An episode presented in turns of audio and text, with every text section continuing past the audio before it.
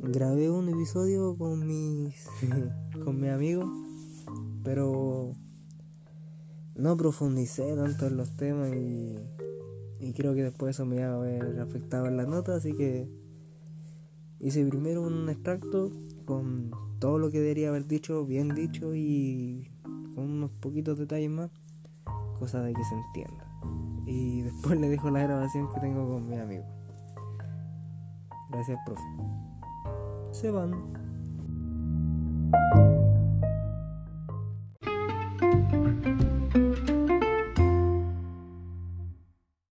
Bienvenido, profe, al podcast sobre el libro de los invasores. El libro de los invasores está escrito por Egon Wolf, que fue un chileno que nació el 13 de abril de 1926. Era de origen alemán sueco y empezó a sentir atracción por la escritura desde los 8 años en adelante. Y empezó a escribir eh, poesía a los 14 años, pero sus padres no lo dejaban, no lo dejaban escribir, así que lo metieron a una escuela militar. Y fue a los 16 años que escribió su primera novela, eh, El Ocaso. Eh, fue publicada el 19 de octubre de 1963 y fue escrita por Egon Wolf y la obra fue dirigida por Víctor Jara. El contexto histórico-social que había en ese entonces eh, fue escrita bajo el gobierno de Alessandri. Y aquí dice que contaba con un cómodo apoyo de los parlamentarios liberales, conservadores y radicales. Y surgieron una serie de conflictos sociales que influyeron a los artistas nacionales que no tenían apoyo económico, pero sí eran testigos directos de lo que ocurría en Chile de ese entonces y lo dejaron plasmado en sus obras. O sea, lo que quería decir ahí es que según el pensamiento político que tenían estos escritores, podrían tener repercusiones a ellos mismos por lo que ocurría en el contexto social de Chile, de la revuelta y, el pueblo.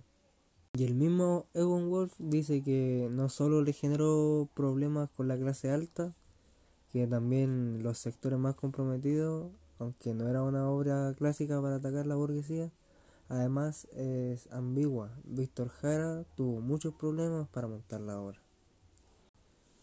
El conflicto que ve la obra es que Meyer y su familia viven con muchas comodidades, pero el pensamiento de, de Meyer con un viejo fantasma que se apellida Mirelis, quien Meyer mató, eh, genera una sensación de culpa que lleva a cuestionarse diversos atropellos y vejámenes que hizo pasar a más de un empleado de su fábrica. Y como desarrollo de personaje, eh, elegí a Lucas Meyer y a China. Porque son protagonistas y antagonistas que aparecen en la obra. Lucas Meyer protagoniza la obra y es un hombre adinerado, padre de familia y se ve sumergido en una pesadilla cuando lo invaden unas harapientas mujeres. y debe enfrentarse en constante recuerdo del pasado donde se da cuenta de las maldades por las que ha hecho pasar a sus empleados. Y Logan Meyer representa a la burguesía que existía en ese tiempo en Chile, de la gente adinerada con su vida de lujo y sin preocupaciones, porque Logan Meyer se muestra mayormente despreocupado, le dice a, a su esposa que se calme, que estaba pensando mucho. Entonces, es como esa mirada que quiere ver el autor en Meyer. Y China, el antagonista, o sea que tiene que ser el de las clases marginales, así, el, el que responsabiliza al comienzo de pequeñas revoluciones que han levantado ciudades, así como, por ejemplo, podría ser un ejemplo de ahora las primeras personas que empezaron a saltar torniquetes, que dieron paso a que más gente pudiera pudiera protestar en los metros y saltar y que les diera lo mismo. Por ejemplo, él lo que hizo fue irrumpir en la casa y que no le hubieran hecho nada y le dio paso a los demás para que se fueran colando. El final no me gustó tanto, porque como un poco cliché, o sea, en estos tiempos un poco cliché eso de que no, al final esto nunca pasó. O puede que después sí. Por ejemplo, la película de Donnie Darko, creo que tiene ese mismo concepto. Entonces, por ejemplo, a, mí leyéndolo hoy en día no me, no me causa tanto impacto que lo fuera en 1963, en, en el contexto social que se vivía y todo. Entonces, al final, aunque bueno, se podría decir, a mí no me, me gustó tanto. ¿Para qué voy a decir que me gustó si es como no fue tan impactante para mí? Y esa era la parte de, de todo lo que sería el trabajo. Ahora lo dejo con el episodio con mis amigos.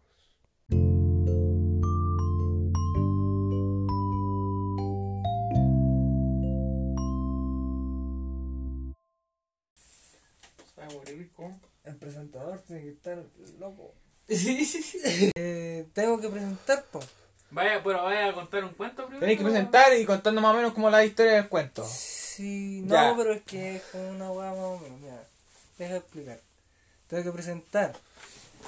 Ya, después tengo que dar así como un contexto de la weá, de quién era el autor y todas esas cuestiones. Pero de qué se trata, vaya a contar esa weá cuando estés Pero te van diciendo. grabando, ¿no? Vale, manito. Estoy grabando. Ya, pero. Ya entonces. ¿Estás grabando? Y sí, sí. Ya estás grabando, amigo. Es que mejor lo voy a hacer así como que se lo estuviera contando a usted, ¿no? Ya. Eh, Nosotros decimos pura weá. Ya. Preguntaban, pero cosas. A hacer. Hola. Hola, soy Cayo. Benjamín Cayo. Así pues, pues. Ya le tengo que explicar sobre el libro de los invasores de Evo, Evo, Egon. Morales. Evo Morales.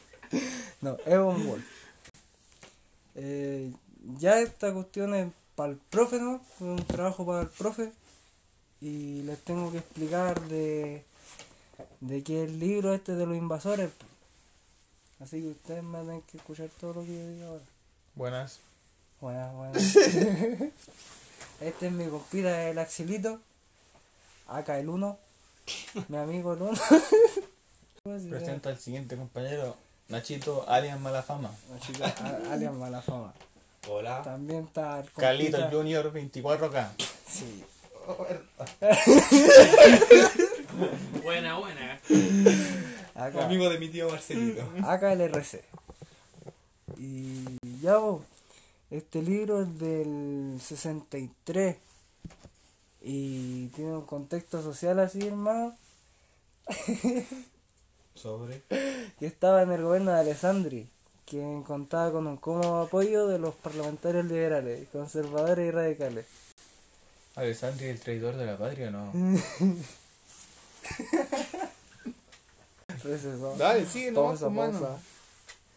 Eh, y surgieron una serie de conflictos sociales que influyeron a los artistas nacionales, que no tenían apoyo, que no tenían apoyo económico, pero sí eran testigos directos de lo que ocurría en Chile. De entonces y lo dejaron plasmado en sus obras. La van a, la van a hacer pro corto y-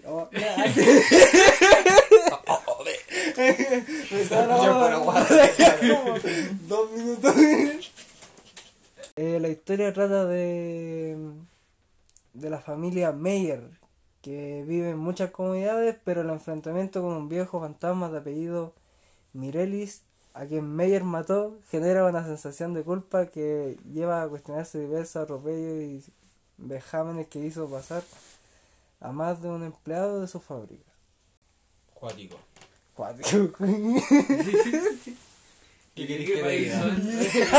Está rígido. Está brígido el tema. Hay un hay un logo que se llama, un logo que se llama Lucas Meyer, que es el dueño de su casa y y su esposa que se llama Pieta. Ya. Ya. Y en su casa empiezan a entrar caleta de locos así. Pero caleta de locos. Y este no puede hacer nada. Está así como en un conflicto con su cabeza de que está mal y le gusta. Porque... ¿Pero por qué entraron? Porque pudieron. Es que mira, empezó entrando un loco.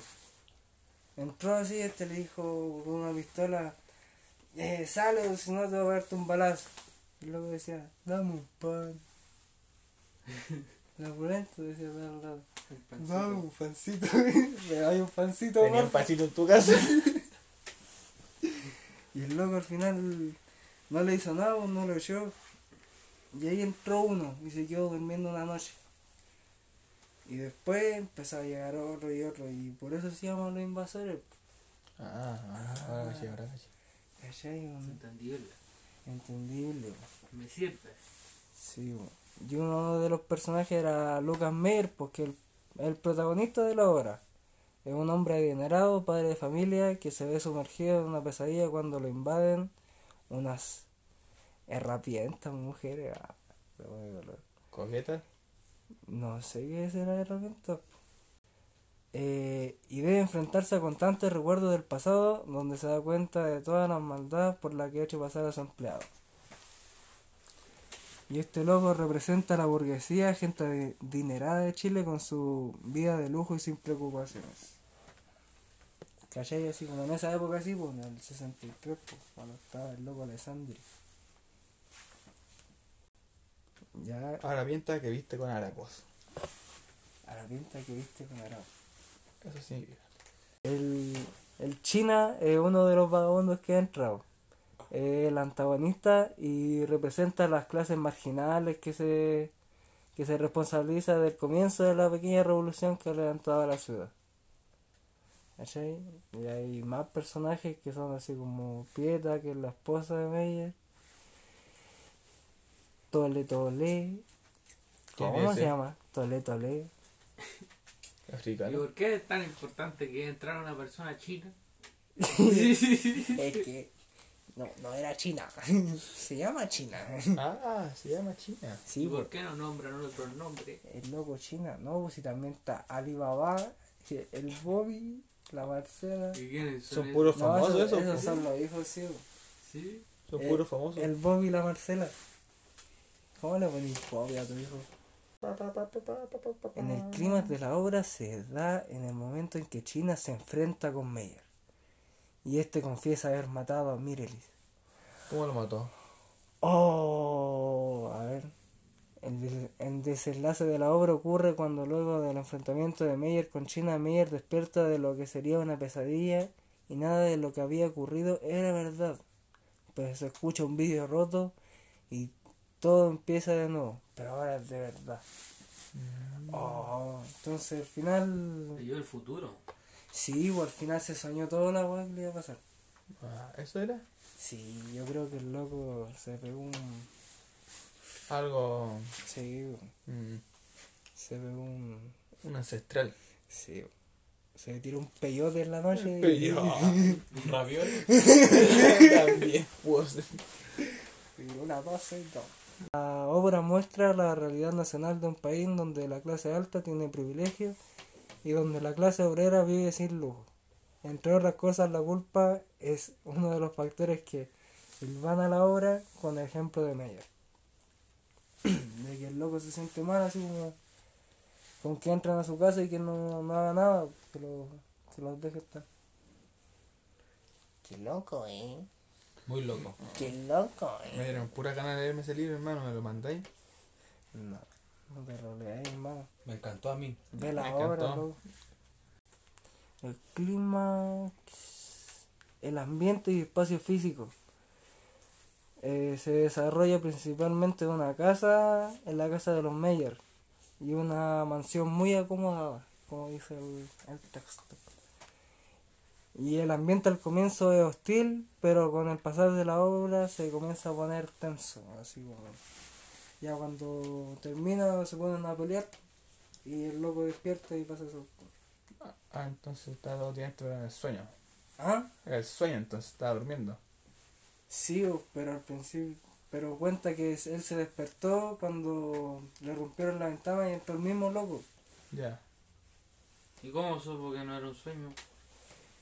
¿Ah? ¿Cómo supo que no era un sueño? Porque se fue en la ola de los sueños, pues si dijimos recién, pues... Lo pellizcaron. sí. Ah. Eso sería todo. No creo que haya que explicar nada más, entonces... Gracias por su participación. eh, gracias por su participación, compañeros. Hablaron caleta. ¿eh? Saludos a todos los compas del CHC. No no me escuchan, hermano. Yeah, yeah. Bad Bunny. Bad Bunny, Bad Bunny, yeah, yeah, yeah, yeah. Dance, dance. Despídase, Carlito Junior. Chao, chao. Este es el Rimi. 24K. ¡Chamaquito! Despídase, Nachito Malafama. Eh, hasta luego, profesor. Que tenga un lindo día. Chao, profe. Chau. Lo va a ver en la noche.